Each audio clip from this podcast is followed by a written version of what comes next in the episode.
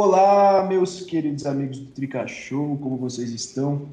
Estamos aqui para mais um episódio do nosso queridíssimo podcast, o 23 Já estamos longe, hein? Já faz uns belos seis meses que a gente começou, é isso? 23 episódio.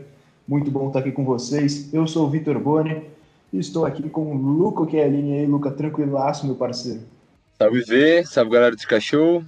É, Tamo tranquilo, né? Na medida do possível com esse time da desgraça. é, a gente já vai chegar nisso. Estamos aqui com o Pog Rafa também, e aí, Pog, tranquilaço. E aí, rapaziada, e aí, molecada. Tirando o futebol, estamos todos tranquilos, acredito eu. É, tirando o motivo da existência desse podcast, tá tudo certo. Perfeito, é isso aí. Como a gente já sabe, nosso São Paulo de Fernando Diniz tá, não está desempenhando bem esse papel, diferentemente do Tricachou, que desempenha um papel maravilhoso para a sociedade, para a nação tricolor. E o que a gente vai falar hoje é exatamente sobre isso, sobre esse futebol ruim do São Paulo, mas também sobre essa fase ruim no âmbito da América do Sul. Será que o São Paulo perdeu a mística, perdeu o respeito, perdeu a imagem gigantesca que criou nos, nos anos de 92, 93, no título de 2005, e perdeu toda, todo esse tamanho que criou na América do Sul, perdeu o respeito. O que, que vocês acham? Eu já vou passar os dados, uns, umas estatísticas, dados para vocês, últimas campanhas, mas primeiro dar uma opinião rapidinha sobre esse assunto. Pô, começa aí. Ah, eu acho que uh, perdeu um pouco né, da, daquilo que o São Paulo tinha de melhor, que era a grandeza, o respeito. Quando se já falava de Libertadores e São Paulo, os adversários chegavam temidos aqui, somente quando o jogo era no Morumbi. Mas eu acho que tudo isso passa por uma mudança de direção, uma reformulação completa no time. É isso, Luca. Introduz rapidinho esse assunto para eu já passar para as minhas anotações aqui. Então, mano, eu acho que analisando friamente assim, o São Paulo não perdeu essa mística, não perdeu o peso da camisa, mas o São Paulo perdeu a alma. Para mim tá tá morrendo aos poucos e eu espero que reviva no próximo ano, mas em relação a essa questão do respeito e tudo mais dos outros times, eu ainda acho que existe. Beleza, então ó, vou as minhas anotações aqui. Primeiro eu vou focar um pouco na Libertadores, aí a gente vai para os outros torneios da Comebol que também exemplificam bem o que a gente está falando aqui. Participações do São Paulo na Libertadores desde o título de 2005. Em 2006, a gente já sabe, o São Paulo foi para a final perdeu para o Internacional. No ano seguinte, em 2007, foi para as oitavas e perdeu para o Grêmio. Em 2008, caiu nas quartas para o Fluminense. Em 2009, caiu nas quartas para o Cruzeiro. Em 2010, caiu na semifinal novamente para o Internacional ficou um tempinho sem participar da Libertadores, voltou em 2013. Caiu nas oitavas para o Atlético Mineiro, aí não participou em 2014, 2015 voltou, caiu nas oitavas para o Cruzeiro. Em 2016 caiu na semifinal para o Atlético Nacional, em 2019 caiu na pré-Libertadores para o Talheres e em 2020 confirmada a eliminação do São Paulo na fase de grupos depois da derrota para o River Plate na Argentina por 2 a 1. Então a gente está falando de 10 participações e dentre essas 10, dentre essas 10, 7 foram para times brasileiros. Então vocês acham que o São Paulo perdeu essa força na Libertadores mesmo no Brasil? Porque antes, antes de, de 2005, né, antes dessa fase ruim que o São Paulo vive, é, o tricolor não costumava perder para times brasileiros na Libertadores, né? Tanto que foi o o maior campeão do torneio aqui no Brasil durante muito tempo, até o, o Santos igualar, depois o Grêmio. Então, vocês acham que mesmo no Brasil, é, pensando nesse recorte aí, no, no Brasil, o São Paulo também perdeu força na Libertadores? E aí, Luca, o que você acha? Isso aí é a famosa Copa do Brasil, né? Que o São Paulo nunca ganhou e na Libertadores dá para ver que um dos motivos para isso, não consegue ganhar dos brasileiros, aí complica. É, eu acho muito que o São Paulo perdeu esse respeito, vem perdendo ao longo dos anos. Não lá se for considerar 2006, 2007 ainda, até porque a gente estava ganhando o Campeonato Brasileiro, mas depois eu acho que veio perdendo bastante no cenário nacional e isso se reflete em campo, porque apesar de ser uma competição internacional, é um time do mesmo país que conhece muito mais sobre suas fraquezas, sobre suas forças também. Então, isso se reflete.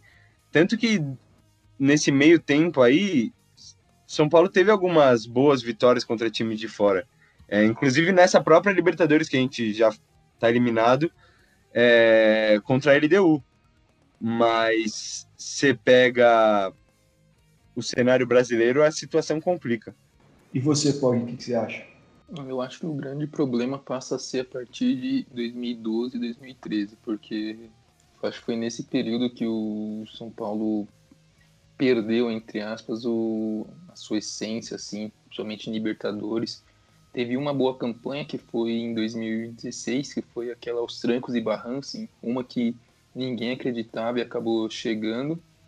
Mas eu acho que foi a partir de 2012, porque antes o time ainda conseguia competir em cenário nacional, tinha boas campanhas no Campeonato Brasileiro. 2014 até foi vice-campeão brasileiro, mas se a gente pegar os últimos anos aí, teve anos que brigou para não ser rebaixado, foi seriamente cogitado a ser rebaixado. Então acho que a partir de 2012 que fica mais evidente essa perda de essências. Então acho que acho que foi a partir desse período. E também em relação aos times estrangeiros, São Paulo, eu acho que ficou mais evidente foi a partir foi nesse, nessas últimas campanhas de 2018 para cá, levando em conta é, sul-americana também. Mas, mas na Libertadores eu vejo que tirando essa campanha desse ano que foi algo trágico, mesmo o time ainda conseguia desempenhar bons resultados. E falando sobre essas duas últimas campanhas, que em 2019 São Paulo caiu na pré-Libertadores e em 2020 caiu na fase de grupos depois de 33 anos, a última vez tinha sido em 1987, vocês acham o que esses dois resultados trágicos prejudicam quanto a imagem do São Paulo na América do Sul? Porque são resultados inconcebíveis para times grandes né, na Libertadores. Tudo bem que o grupo era era difícil nesse ano, River, LDU, tinha vários do Binacional, mas ainda assim os outros dois são times que é, são campeões da Libertadores, são times que trazem dificuldade, mas é obrigação passar. E na pré-Libertadores nem se fala. Então o que, vocês acham sobre isso? Quanto que essas duas campanhas prejudicou a imagem de São Paulo na América do Sul? Fala aí, Luca. É, então, Boni, agora fica difícil, né? Porque o time chega desacreditado. Se classificar para Libertadores por ser um time brasileiro não é tão difícil, né? A gente sabe que pode ser até G8 no Brasileirão e ficar entre os oito, convenhamos, não é a coisa mais complicada. E entre os seis, que é a certeza também não. Mas fica, fica desacreditado. Total. É, porque são eliminações vergonhosas, né? Não é que chegou na última rodada dependendo de uma vitória por 4 a 0 fora de casa contra um time muito bom. Os caras perderam pro Binacional, que, meu Deus, perderam pro ADU e empataram vergo, vergonhosamente com o River no Morumbi. A derrota até é normal. A derrota estava fora de conta. casa. Hã? A derrota estava na conta. É, isso aí não. Quando você vê o grupo, você não faz a projeção de ganhar três pontos contra o River na Argentina é, quem faz essa projeção tá errado. É, e antes, até 2019, contra o Talheres, aí é pior ainda, né? Porque aquele time também era bem ruinzinho. E aí, para a próxima, vai chegar com esse histórico. E tem que mudar, né? Se você vai lá, o time tá desacreditado, não confia no time e tudo mais, agora vai pensando em 2021, chega lá e classifica fácil na fase de grupos, num grupo difícil, vai avançando, aí muda o panorama. Mas até isso acontecer, e pode ser que aconteça daqui 5 anos, daqui 10 anos, não sabemos. É, esperamos que ano que vem isso já mude, mas precisa mudar o mais rápido possível porque fica complicado as coisas agora. Para você, Pog, o quanto prejudicou? Eu concordo com o Luca e acho que fica uma imagem arranhada, porque, querendo ou não, como, como, como dizem, é, fica muita última impressão né, do que o time fez, e no caso do São Paulo são dos últimos oito anos. Então, Acho que até a equipe fazer uma boa campanha, é, chegar, sei lá, até uma semifinal, uma final de Libertadores, a equipe sempre, os adversários sempre vão ter aquele, vão olhar diferente para São Paulo, não tem mais aquele medo que antigamente já tiveram. Então acho que até uma até a equipe fazer uma boa campanha, é, esse vai ficar com uma imagem um pouco arranhada no cenário, principalmente aqui da América do Sul. É, e acho que isso chega até para outros torneios da Comebol, né? Porque também separei aqui as campanhas desde 2005. É, a gente tem em 2006 o São Paulo perde a Recopa para o Boca Juniors, em 2007 perde a Sul-Americana nas quartas para o Milionários, que a gente até chegou a mencionar no último episódio, né? Com o time titular, eu fui checar, time titular, Rogério, Alex Silva, Miranda, Dagoberto, Luiz, todo mundo. Aí, em 2008, perde na primeira fase para o Atlético Paranaense, aí já com um time alternativo, time de jovens, eu me lembro desse jogo. O Oscar, Judas Oscariotes, perde um pênalti. Aí, em 2011, perde nas oitavas para o Libertar, da Sul-Americana.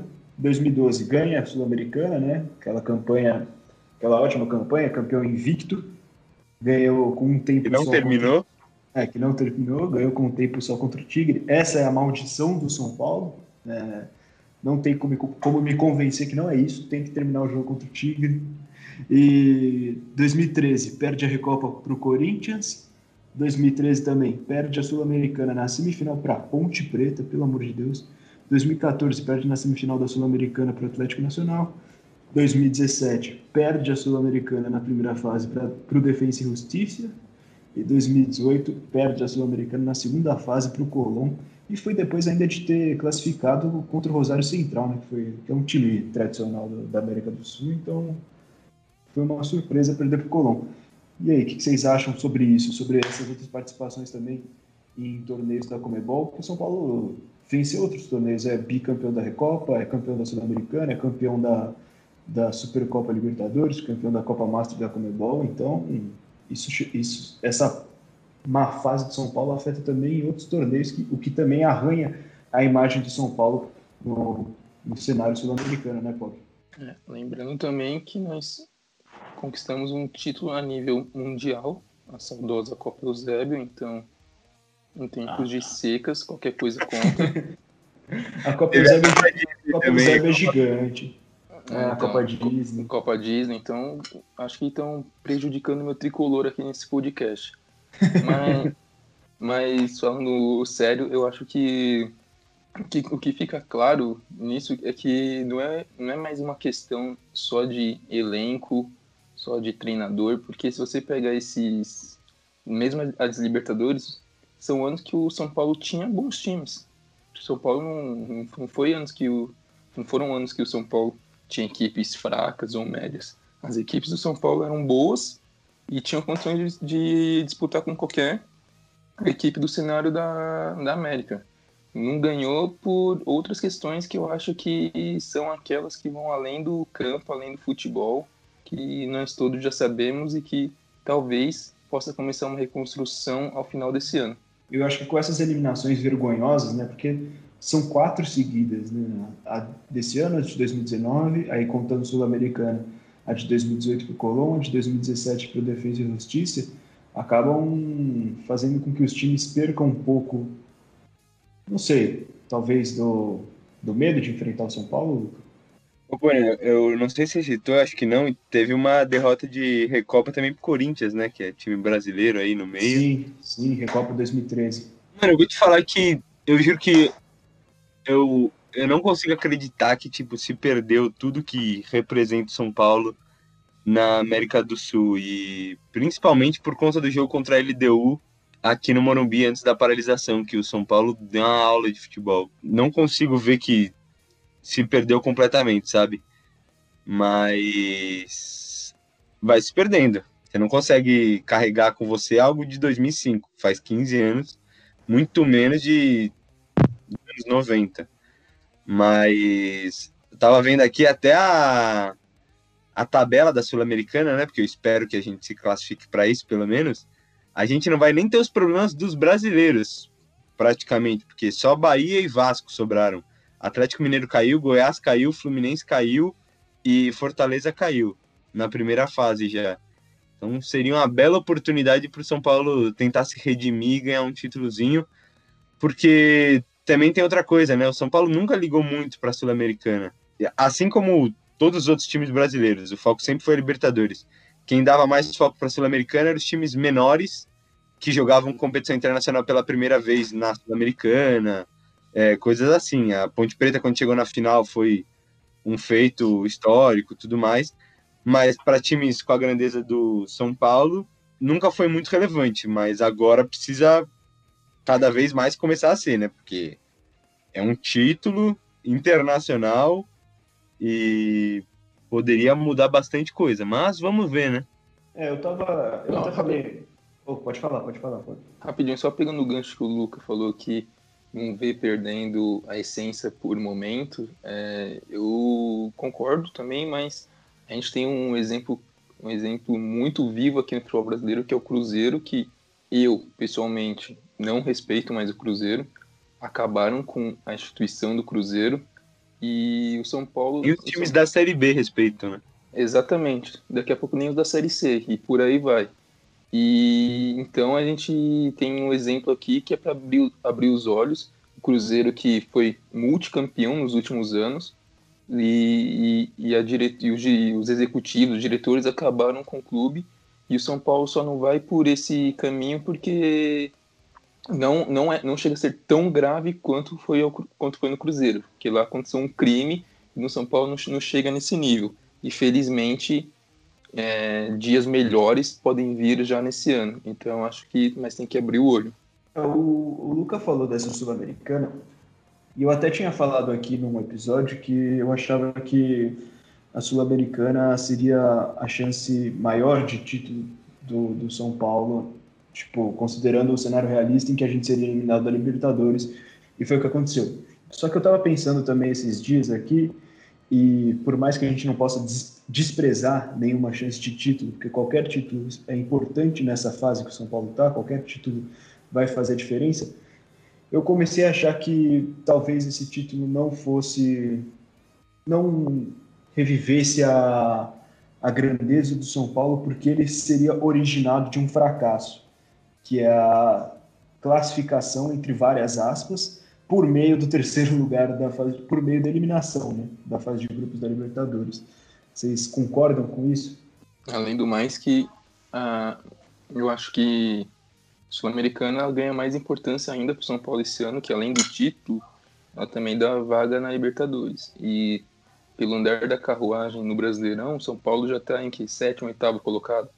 Então tem que abrir o olho também com isso, porque qualquer chance de se classificar para Libertadores pro ano que vem o time tem que aproveitar, porque pelo Brasileirão não vai ser fácil, apesar do o campeonato está sendo nivelado por baixo, vai ser são muitos times ruins, o que iguala todo mundo. Então, qualquer chance de chegar a Libertadores por outros caminhos tem que ser aproveitada. E, e eu, eu discordo é um título que o torcedor não vai pensar dessa forma, que foi, que foi através de uma eliminação, o torcedor não vai nem lembrar disso e vai ser comemorando porque é o primeiro título em tanto tempo. Se fosse um título em menos tempo, em dois anos, eu acho que esse ponto seria mais ressaltado, mas seria mais lembrado pelas pessoas. Você, Luca, o que, que você acha? Então, eu acho que não vai reviver o que o São Paulo já representou, pelo menos no meu ponto de vista, mas é um título. E é um título internacional, como eu falei, um título importante. O Pog ressaltou já da classificação para Libertadores. Então seria ótimo para tentar tirar essa nhaca, essa draga, essa não sei, esse negócio que acompanha o São Paulo cheio de coisas negativas. Sapo enterrado. Mas, é, mas isso aí vai vai depender mais do que do título, né? Porque tem a nossa queridíssima diretoria e treinador e jogadores safados que contribuem para isso. Mas isso também deve mudar, então vai que combina uma coisa com a outra ali, pode ficar bom para o ano que vem. Essa é a torcida. E a gente está falando aqui da possibilidade de um título, mas a gente sabe que com esse futebolzinho que está jogando, é, vai ficar apenas na nossa imaginação. Mas eu quero voltar um pouco para a questão de ter medo ou não de pegar o São Paulo hoje em dia. que eu quero passar por exemplo do River Plate, que mesmo na fase difícil que o River viveu, é, foi rebaixado no campeonato argentino e tal, mesmo ainda quando ainda estava em reconstrução, ainda não era esse, essa máquina que é com o Galhardo, ainda se tinha o medo de pegar o River Plate, né? Não, não digo medo, mas um receio, o receio de pegar o River Plate porque se sabe da grandeza do River Plate. Hoje, eu não sei se por ver de dentro assim, por não ver com o olhar mais de fora de outros times, não sei se existe essa mesma, é, esse mesmo receio de enfrentar o São Paulo numa competição internacional, falando dos times de fora. Lógico, dos times que têm mais tradição. Se a gente fala de Defesa e Justiça, Colón, Talheres, aí sim, lógico que eles vão ver o São Paulo como uma potência a ser batida, por, por, por pior que seja a fase. Mas para esses times maiores como River, Boca, até incluindo LDU, não sei se, se a visão ainda é a mesma. O que vocês acham? Fala aí, Pog. Então, é difícil falar porque a gente não.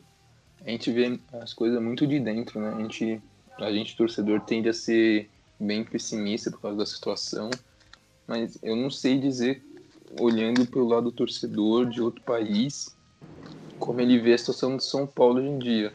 Por, até porque eles não acompanham muito futebol brasileiro, eu acho que devem acompanhar mais quando deve ter jogo próximo contra os, as equipes aqui do Brasil, mas eu acho que não é mais aquela coisa que, que foi antigamente. Isso eu tenho claro, mas eu acho que ainda tem um mínimo de respeito, porque não é qualquer equipe, né? Querendo ou não, ainda é um time de ponta do Campeonato Brasileiro, é um time com vários títulos internacionais, com vários jogadores é, marcados na história do futebol, então acho que ainda existe esse respeito, mas é difícil falar vendo de, vendo de fora. Assim. Para você, Luca. Então, mano, é complicado, né? Como vocês falaram, e eu acho que vai, vai perdendo, né? Principalmente para os times grandes. Eu acho que você falou muito bem quando você começou a comentar sobre isso, Boni. É um pouco do que acontece com o Independiente, né? É, é. E, e eles ganharam uma Sul-Americana em 2017, que é recente, se for considerar. Mas eles são os maiores campeões da Libertadores, mas a última foi em 1984. Então, você carrega por 5 anos, 10 anos, agora por 15 anos, por 20 e poucos, se for considerar os do século passado, não dá para carregar, né? Muda jogador, muda gestão, muda financeiro, muda tudo dentro de um clube durante esse período, porque se for pensar cinco anos ali, dá até para ser a mesma gestão, mesmo presidente. Mas mais que isso, é difícil de segurar e não vai dando mostra nem no, nem no Campeonato Brasileiro, né? Porque você pega, vai, não ganha o título internacional a 15, mas ganhou o brasileiro de 2019 chega como? Chega com moral. Os caras vão falar, ah, a gente vai pegar o campeão brasileiro. Mas não é o caso também dos últimos 12, 12 anos. Então, vai, vai complicando, principalmente para esses times grandes. É, inclusive o que você citou do River, porque o River chegou em várias finais nos últimos cinco anos. Então, o cenário começa a se inverter. É, eu acho que esse exemplo do Independente foi o perfeito, porque os caras são os maiores campeões da Libertadores, têm sete títulos, mas hoje, para um time forte, é, o Independente não é tão temido assim. Não tem, não carrega o peso que enfrentar um River Plate ou um Boca Juniors carrega. Para o São Paulo, enfrentar qualquer um é difícil, mas para um time que vem forte para ganhar os campeonatos, o, é, existe muita diferença entre pegar o River e o Boca e pegar o Independente. Não, e o futebol se ganha dentro de campo, né? A, a gente viu esse exemplo claríssimo em 2020. O São Paulo é mais time que o Mirassol? É. É mais time que o Red Bull? É. É mais time que o Binacional? É. É mais time que a LDU? É. Ganhou de algum deles? Da LDU até ganhou uma vez, mas depois tomou uma goleada lá. Não ganhou. Entendeu? Não... Então não dá para carregar a história. Ah, o São Paulo é ex-campeão brasileiro. Tá, e daí? Quem tá jogando não é o Rogério Ceni, é, todos esses, até que você citou alguns, Dagoberto, Borges, Richarlison, Jorge Wagner, só tem o Hernanes lá que nem, nem titular é, então não dá para carregar isso. Não são os mesmos caras jogando e se tivesse também não ia ter a mesma idade, não ia ter a mesma coisa. O futebol é muito. vai mudando muito. A não ser que seja uma potência mundial, como por exemplo é o Real Madrid, mas no Brasil muda ano a ano. É, exato, é isso que eu quero dizer com arranhar a imagem de São Paulo na América do Sul, né? Porque o crédito que o título te dá, ele dura um certo tempo. Você não pode colocar a taça da Libertadores em campo para impedir que o a LDU faça gol tocando na área de São Paulo. Mas seguindo, eu acredito que essa essa questão do respeito chegue até na no modo como os times tratam o São Paulo nesses cenários de, de torneios sul-americanos. Né? Eu trouxe alguns exemplos aqui, por exemplo, a provocação que o The Strongest faz no, quando ganha do São Paulo aqui no Pacaembu, que eles publicam, os jogadores publicam aquele vídeo lá falando adiós Bambi, não sei o quê, tanto que foi o que gerou depois a provocação do Strogonoff quando o São Paulo ganha lá. É, tem a recente até do Colom publicando, relembrando a vitória contra São Paulo na Sul-Americana, em que eles dizem um dia para não se esquecer, algo assim, não lembro exatamente como estava a legenda, ou até a olhadinha, a risadinha do André Sanches quando quando vê que o São Paulo pega um grupo com o River Plate, acho que todos esses são fatores que exemplificam também essa essa perda desse respeito que o São Paulo tem na América do Sul, essa perda dessa mística que o São Paulo tem no cenário sul-americano. Vocês concordam com isso? Fala aí, Luca. Concordo, Boni. Tem muito que falar mais, né? Porque é só a tristeza batendo. e sabendo que tudo isso é a mística que você usa como exemplo vai se desfazendo e os times ficam felizes em ganhar de São Paulo ficam felizes, vão relembrar. Aí sim eles carregam essa história, né, do São Paulo. Porque aí você ganhou do, do tricampeão da Libertadores. Mas se for é. ser realista, eles ganharam da tragédia. Do... Não, então, então, mas aí perde, perde esse, essa coisa de ganhamos do tricampeão da Libertadores, respeito, caraca, que legal, ganhamos de um time super forte para a parte da gozação, né? Que é o que vem acontecendo. É, mas eu acho que tem essa gozação, essa zoeira, porque ganhou do tricampeão da Libertadores. Eu acho que isso ainda pesa para quando os times menores ganham do São Paulo. Se o River ganhar, não vai fazer isso. Eu, não, mas... para eles. Mas eu não, acho que. O, quando perde 94 para o Vélez na final da, da Libertadores, o discurso dentro do Vélez é: ganhamos de um time superior a nós. Então, é, o, é um discurso de, de, de alegria, de superação por ganhar de um time forte. Então, mas eu acho que tem tudo isso porque eles estão ganhando de um tricampeão da América. Mesmo que seja pela parte da zoeira. Os caras ficam felizes de ganhar disso e aí eles podem levar para zoeira porque o São Paulo tá desgraça, mas eu acho que ainda pesa quando a gente vê esse cenário assim, de zoeira tudo mais, o São Paulo ser campeão da América. Aí eu acho que os caras carregam a história do clube e associam com o momento atual também, mas não tanto, porque eles não querem se desmerecer totalmente, né? É, os caras ganharam de São Paulo, pô, São Paulo, tricampeão mundial, tudo mais. Eu, eu não acho que é totalmente a falta de respeito que tem. Eu acho que é mais dos caras se sentirem grandes que ganharam de São Paulo. O que, que você pensa sobre isso, Pog? É, eu acho que, que existe a gozação justamente por, por ganhar do São Paulo, por ganhar de um time que é superior a eles. E aí vem a parte da alegria, que vem a parte da gozação, porque ninguém tira sal de, de bater em um cachorro morto. Ninguém tira, tira sal de vencer equipes de menor expressão, equipes pequenas pessoal tira sal quando ganha de um time grande, até porque uma coisa não exclui a outra. Você tirar sal não quer dizer que você está desrespeitando o adversário ou a história do adversário. Mas é mais que uma exaltação do seu lado por ter alcançado essa conquista, somente em casos de equipes menores que o São Paulo que vencem ou eliminam de, competições. Perfeito. Alguma coisa a acrescentar sobre isso? São Paulo é uma desgraça. então eu quero ir para outra parte, eu quero ir para a torcida, porque o que a gente viu antes desse jogo contra o River foi um cenário de desanimação total. Foram poucas as pessoas com quem a gente viu comentários na nossa página, no Instagram, é, poucas pessoas com quem eu conversei que tinham fé que o São Paulo ganharia esse jogo e tinham poucas pessoas que estavam animadas para um jogo de Libertadores.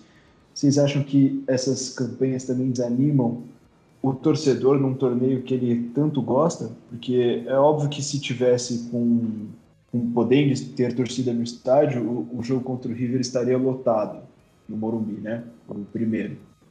Como foi contra a LDU. Mas, por outro lado, o segundo jogo contra o Talher já foi um clima de derrota. Lógico, tem que levar o contexto inteiro. Mas eu vejo que essas campanhas tenebrosas que o São Paulo vem fazendo em torneios sul-americanos também vem afetando de pouquinho em pouquinho o torcedor e vem desanimando né, quando o São Paulo vai jogar nesses torneios. Vocês concordam? Fala aí, Luca. Ah, mano, é, eu vou te falar a verdade que eu acho que não. Pode ser que afete quem é São Paulino muito novo, vai. Pessoa que começou a acompanhar o clube já nessa tragédia.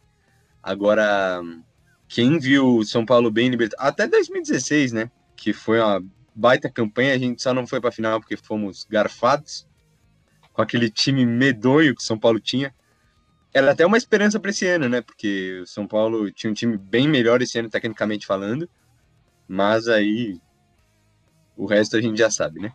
Mas eu acho que não. Eu acho que tem aquele clima de.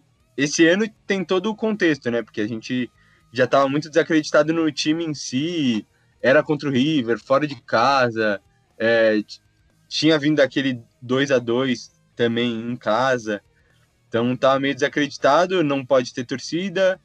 Então ficou meio esse clima não tão gostoso como é São Paulo na Libertadores, porque quem já foi no Morumbi numa quarta-feira à noite em jogo da Libertadores sabe que é outro é outra história e eu acho que não se perdeu e ano que vem se São Paulo estiver na Libertadores vão ter os três jogos lotados em casa, é, vai ter o mesmo clima, mas a gente tem que estar tá lá para isso, né? é isso para você, pode? É, eu concordo com o Luke, eu acho que depende da campanha do time. Tenho certeza que quando chega, se o São Paulo se classificar para a Libertadores do ano que vem, quando, quando começa no primeiro jogo da Libertadores, todo mundo tá ansioso, todo mundo tá com expectativa para fazer uma boa campanha na Libertadores, então eu acho que essas desanimações são mais momentâneas, são mais da campanha que a equipe teve esse ano do que num, num, num longo prazo. Acredito que no ano que vem, se, se o time estiver na competição, vai ser como sempre foi, como, como provavelmente seria esse ano, com o estádio lotado, como foi contra a LDU, independente da, da última campanha, porque eu, eu, como torcedor, vejo que é uma nova oportunidade de conquistar o título. Então, acredito que quando encerra, quando encerra a temporada, a outra começa tudo do zero de novo.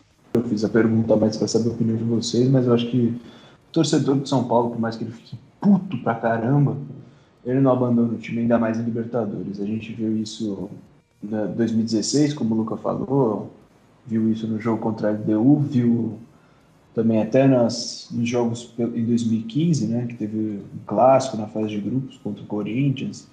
Teve o jogo contra o Cruzeiro, que lotou o Morumbi nas oitavas de final, que ganhou com o gol do Centurion. O jogo decisivo na fase de grupos em 2013 também lotou. Os torcedores de São Paulo muito esperançosos. Então, eu, eu vejo que talvez afete um pouco. Acho que essa fase eterna que o São Paulo vive afeta um pouco em tudo. Então, fala aí. Não, é que a, eu vejo esse cenário até propriamente no Paulista, que é um campeonato muito menor, se for considerar. É, o São Paulo não chega bem, é, chegou na final recentemente, mas normalmente tem os problemas dele até no Paulista, inclusive para ganhar de times pequenos, mas todo ano o torcedor de São Paulo tá lá acreditando que o time vai ser campeão. E se isso acontece no Paulista, imagina na Libertadores, que com toda a história e envolvimento que a torcida São Paulina tem com o clube nessa competição. Sim, com certeza, com certeza. Então vamos falar desse próximo passo do São Paulo em torneios sul-americanos, depois de ser eliminado na fase de grupos da Libertadores, São Paulo tem que garantir ainda a classificação para a Sul-Americana, a classificação entre aspas, reitero. Enfrenta o Binacional na terça-feira, dia 20 de outubro, no Morumbi, às 9h30 da noite, precisando de um empatezinho para garantir a terceira colocação, que por mais que a fase esteja ruim, não, deve ser difícil de acontecer, pelo menos um empate contra o Binacional, que apanhou de todo mundo. Quando... Já, já deu sofrimento por esse ano, já. Oi? Já deu de sofrimento por esse ano, não ganhar do Binacional. Ah, não, é, ó. O Binacional apanhou de todo mundo fora da altitude. Só ganhou da gente não, por... na, altitude, né? Então... Então, pelo menos gol vai ter. é, pelo menos isso. Tem volta do Luciano, que é uma peça importante. Então, vamos ter fé que pelo menos o um empate com o Binacional vai conseguir para avançar para a Sul-Americana.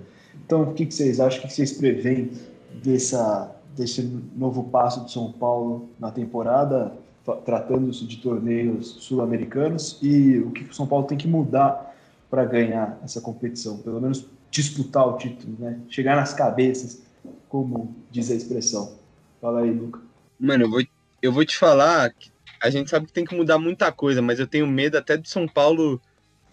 É, tipo, que fase o São Paulo chegar na última rodada da fase de grupos lutando por um terceiro lugar para classificar para a Sul-Americana. E eu não tenho nenhuma convicção que o São Paulo vai golear o Binacional ou se quer ganhar. Eu tenho como torcedor que o São Paulo vai meter 8 a 0 no Binacional com sete gols do Luciano. Mas, é, jornalisticamente falando assim, não dá para analisar que esse time de São Paulo vai conseguir ser muito superior, não. É, eu ainda acho que vai ganhar, mas talvez tenhamos sufoco. Vamos torcer para que não. Em relação à Sul-Americana, se a gente conseguir mesmo essa classificação, tem que, tem que lutar lá em cima. É, eu já falei, né? Tem poucos times brasileiros e eles são Bahia e Vasco, que são times que a gente teve problemas recentes, né? O Bahia na própria Copa do Brasil, o Vasco no Brasileirão desse ano a gente já foi derrotado lá em São Januário. E mas se for pensar de enfrentar outros times, é, a Sul-Americana é, é uma competição medonhamente fraca de time. É, tem um time ou outro que você julga ali, é Atlético Nacional, Emelec, não sei, Milionários que a gente citou, Lanús, mas são times que também não estão lá no auge, né? Senão eles não estariam na Sul-Americana.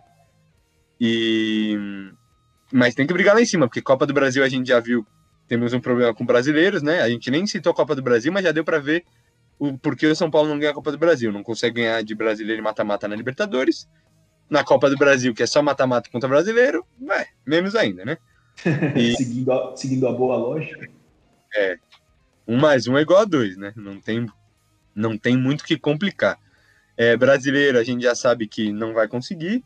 Então, pô, ganhar um título e não vai ser na gestão desse Zé Ruela, seria lindo para começar 2021 assim de uma forma boa. E tecnicamente falando dentro de campo, aí precisa mudar tudo, mas é, o time vai mudar, né? Pelo que falaram, o Diniz está tão pressionado que ele vai mudar o time pro, pro próximo jogo de São Paulo. Vamos ver se ele vai continuar, né? Pode ter muitas reviravoltas aí até o São Paulo entrar em campo pela Sul-Americana, né? Porque ainda tem a partida contra o Binacional que é lá mais para o final de outubro. Então, muita coisa pode mudar, mas tem que mudar escalação, tem que mudar a forma de jogar, tem que mudar a posição de certos jogadores. Lateral esquerdo precisa ir para o banco, não, não pode ficar cruzando bola adoidado na área, não pode ficar dando passinho para trás. Mas aí é um episódio inteiro para a gente falar que precisa mudar no time de São Paulo, né? Porque é, eu citei umas seis coisas fáceis assim. Se for analisar, a gente leva umas duas horas. E para você, Pog, lembrando que, é verdade, o Luca falou que a decisão é já na outra gestão, né? Então vai pegar essa transição conforme o São Paulo for avançando na, na competição, se for avançando, né? É, eu vou passar as datas aqui só para a gente ter essa noção. A segunda fase que a São Paulo entra, se confirmar a, o empate com o Binacional, pelo menos, é, entre 27 de outubro e 5 de novembro. Aí, oitavas de final, 24 de novembro até 3 de dezembro, né? Contando os jogos de volta para essas duas. Quarta de final, 8 de dezembro até 17 de dezembro. Semifinais aí, já com outra gestão também, 5 de janeiro a 14 de janeiro. E aí a final 23, 24 ou 30 de janeiro de 2021. Um mêsinho aí de, de gestão nova se o São Paulo avançar a final. Que também a gente sabe que não é das missões mais fáceis. Então tem essa questão da gestão, talvez estejamos com um treinador diferente, imagino que o Fernando Diniz vai permanecer pelo menos até o final do ano, a não ser que tome uma sacolada no Palmeiras, aí acho que vai ficar insustentável, se já não está. Mas tem todas essas questões aí para prever essa Sul-Americana. Então, fala aí, Pog. Só antes do, do Pog falar, essas datas aí que você informou da segunda fase, que é onde a gente possivelmente vai entrar na Sul-Americana, é, logo depois também da Copa do Brasil, né? Então Sim. a gente vai ter outro vexame ou outra classificação para conta. Então só tem, tem esse, esses outros fatores aí. E aproveita então que você já falou, fala aí se você acha que São Paulo tem que priorizar a Copa Sul-Americana. Ah, eu sempre falei que eu achei que a, a Copa do Brasil seria o nosso caminho mais fácil para ganhar um título nesse ano de 2020 pelo cenário, né? Porque eu achava que a gente não ia muito longe na Libertadores. Quem acompanha as lives ou até mesmo o podcast sabe disso. Acabou se concretizando, infelizmente. Mas agora, pensando que a gente vai para a Sul-Americana, a Sul-Americana não estava nem na minha cabeça, né? Porque eu achei que São Paulo não ia longe, mas ia cair tipo, nas oitavas, quartas. Mas fase de grupo na quinta rodada, lamentável. Então, talvez, por conta da fragilidade dos times que tem lá na Sul-Americana, é, tenhamos que priorizar essa competição. Ou até priorizar as duas de mata-mata e o Brasileirão jogar para ficar ali em sexto, vai, que é uma garantia de classificação para Libertadores. É isso. Agora sim, vai, pode.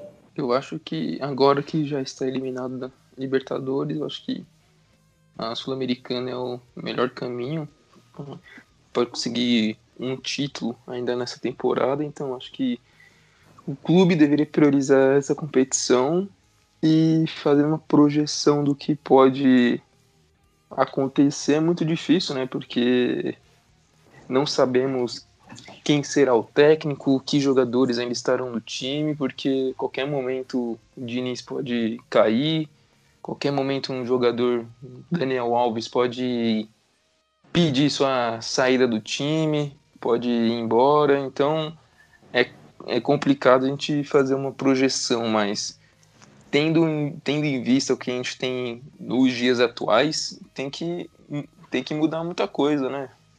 Começar que o time precisa jogar muito melhor para ter uma chance de título, mesmo sendo a Sul-Americana a competição de um nível técnico mais baixo que a Libertadores mas com esse time jogando do jeito que está jogando, precisa. Não teria sucesso nem na Sul-Americana, precisa testar outros jogadores, testar a defesa principalmente. Não dá para tomar tanto gol em tantos jogos seguidos. Então eu acho que passa por esses caminhos, somente a defesa, acertar a defesa, porque um bom time começa pela defesa. E se você não tem defesa, você não vai chegar muito longe em competição nenhuma. Então, para mim, o que deveria fazer agora é, é, arrumar a defesa. Tenta pelo menos trazer de volta o Bruno Alves no lugar do Léo Pelé, coloca o Léo Pelé na esquerda e faz uns 3, 4 jogos com essa formação e vê se as coisas melhoram um pouco. Até porque o, o problema de, de time que tem, por exemplo, matadores no ataque, não é um problema você tomar tanto gol, né? Mas o São Paulo não tem esses caras. Então, o, a primeira coisa é você não tomar gol. Para você tentar fazer um, porque o São Paulo tem problema para fazer um, dois gols. Então, se vai lá e toma três, fica impossível de ganhar, inviável. Não tem como, a matemática não fecha. Então, precisa não tomar gol. Só que o São Paulo vem sendo vazado há muitos jogos, não sei nem quantos. E. Dez jogos de... seguidos tomando gol. É, então, isso aí é inadmissível para um time de primeira linha, teoricamente, né? Por história do futebol mundial. Precisa parar de tomar gol para alguém conseguir fazer um gol lá na frente, né? Nem que seja de pênalti, de ombro, de mão, de o que for. De mão não, de mão não, que é isso? Não, é, Sul-Americana também não deve ter o VAR. Se de mão o juiz não vê, eu quero que ele se dane. Não, pô. Não, mas o Maradona já fez gol de mão em. Por que que. Não sei. Tô zoando, tô zoando. Até, o, até o Adriano Imperador fez gol de mão pra gente, pô. O Paulinho Boia não pode fazer um gol de mão. Porra, não dá, né? Bom, então é isso. Com os gols de mão, a gente encerra o futebol masculino. E vamos para os destaques do feminino com a nossa queridíssima Bianca Góes. Teve goleada, hein? Teve goleada. Fala aí, Bianca. Mais uma semana em que tivemos dois jogos válidos pelo brasileiro feminino. Na quarta-feira, o São Paulo recebeu o Iranduba e venceu por 1 a 0 o gol de Duda.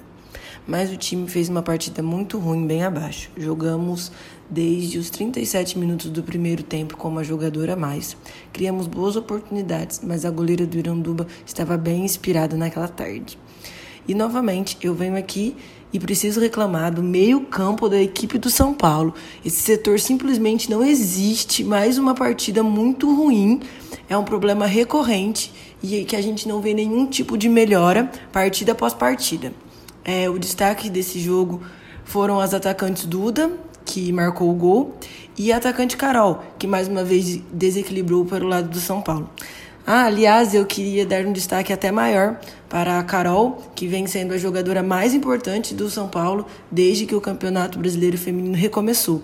Eu não me recordo de nenhuma partida ruim dela. Já no domingo, o São Paulo viajou até Salvador, onde enfrentou o lanterna da competição Vitória e aplicou uma goleada de 6 a 0. Os gols foram marcados por Gláucia, Giovaninha, Mila, Rafa Leves, Andressa e Cris o técnico Lucas Piscinato poupou algumas atletas como Duda e Ayá, dando oportunidade para algumas jovens provenientes das categorias de base do clube. Aí os destaques foram justamente duas jogadoras que vieram da base, Giovaninha e Rafa Leves. A Rafa Leves, inclusive, eu destaquei ela três rodadas anteriores por ela ter feito uma ótima partida contra o Aldax. E eu espero muito que ela continue no time já que nas duas partidas que ela iniciou como titular, o meio-campo subiu bastante de produção. Faltando duas rodadas para o final da primeira fase da competição, o São Paulo viaja até Araraquara, onde enfrenta a Ferroviária. Ambas as equipes somam 26 pontos, mas o tricolor leva vantagem pelo saldo de gols e está uma posição acima da equipe Grená na tabela. Então é isso, esse é o futebol feminino de São Paulo, mandando muito bem nesse campeonato brasileiro seis jogos seguidos sem derrota, quatro vitórias consecutivas, quarto lugar no, na tabela e subindo. O único time junto com basquete, vôlei e sub-20 que dão, que dão que dá alegria para o time de São Paulo. Quer dizer, todo mundo dá alegria para o São Paulo, né? Menos, menos, menos, menos, é, menos masculino profissional. Então, a tristeza tem uma fonte só. É episódio a gente não vem falar dessas outras modalidades e esquece desses pés de rato. É, esquece o futebol masculino profissional e foca no outro. Nos outros. Aí, é, aí é, é episódio pro Pog sorrir, soltar piadolas no meio durante o episódio. É, Só episódio, é episódio pra gravar depois da meia-noite. Exatamente. então é isso. Muito obrigado, Luca, mais uma vez pela presença, meu parceiro. Valeu, minha gente. Valeu, Boni. Valeu, Pog. Espero que minha, o barulho da minha cadeira nova não atrapalhe você na edição, Boni. tamo junto, né? Vamos torcer por dias melhores, como sempre ressaltamos no final do episódio, que a gente nunca está vindo de dias bons. Então vamos torcer por dias melhores e ver as outras modalidades, né? Porque aí sim é coisa boa. É isso aí. E valeu, Pog, mais uma vez, monstro sagrado. Valeu, rapaziada. Valeu a nossa audiência aí do Trica Show. Semana que vem estamos aqui novamente comentando mais um jogo e mais uma tragédia e... ou não. Ou não ou sim. E é isso. Na, derro na derrota ou na derrota estamos aqui. Então não, pô. na derrota eu não empate porra Verdade, na derrota tem um empate também. Que a gente não só perde, a gente empata também. então, é isso. Abraços. É isso. E se vocês tinham que desejar parabéns pro Pog na, no post do último episódio, no post desse episódio, tem que desejar melhoras que o Pog está na mesma situação de João Rojas, lesionado. Acho que... Lesionou o joelho, só volta aos gramados daqui a o que oito meses, um ano, não é? Por aí? Por aí, mas eu ainda posso que eu volto antes do, do Rojas. aí é uma competição interna que a gente faz aqui. Vamos fazer uma, uma aposta. Ah, dá para pôr o Lisieiro nessa aposta também. Pra final é, da Libertadores do ano que vem, o Pog vai estar disponível. É, fechou. É isso, quando, então. Quando voltar, já volta para assumir a lateral esquerda de São Paulo. Já tá tudo certo. é, bom, então é isso, molecada. Muito obrigado a todos que chegaram até aqui. Não se esqueçam de seguir a gente no Instagram, arroba Tricashow. Não se esqueçam de curtir a nossa página no Facebook. Se inscrevam no nosso canal no YouTube, que os episódios vão para lá também. Ouçam os outros episódios nas principais plataformas de áudio e no YouTube. E tamo junto. Até semana que vem, até o próximo episódio e tchau.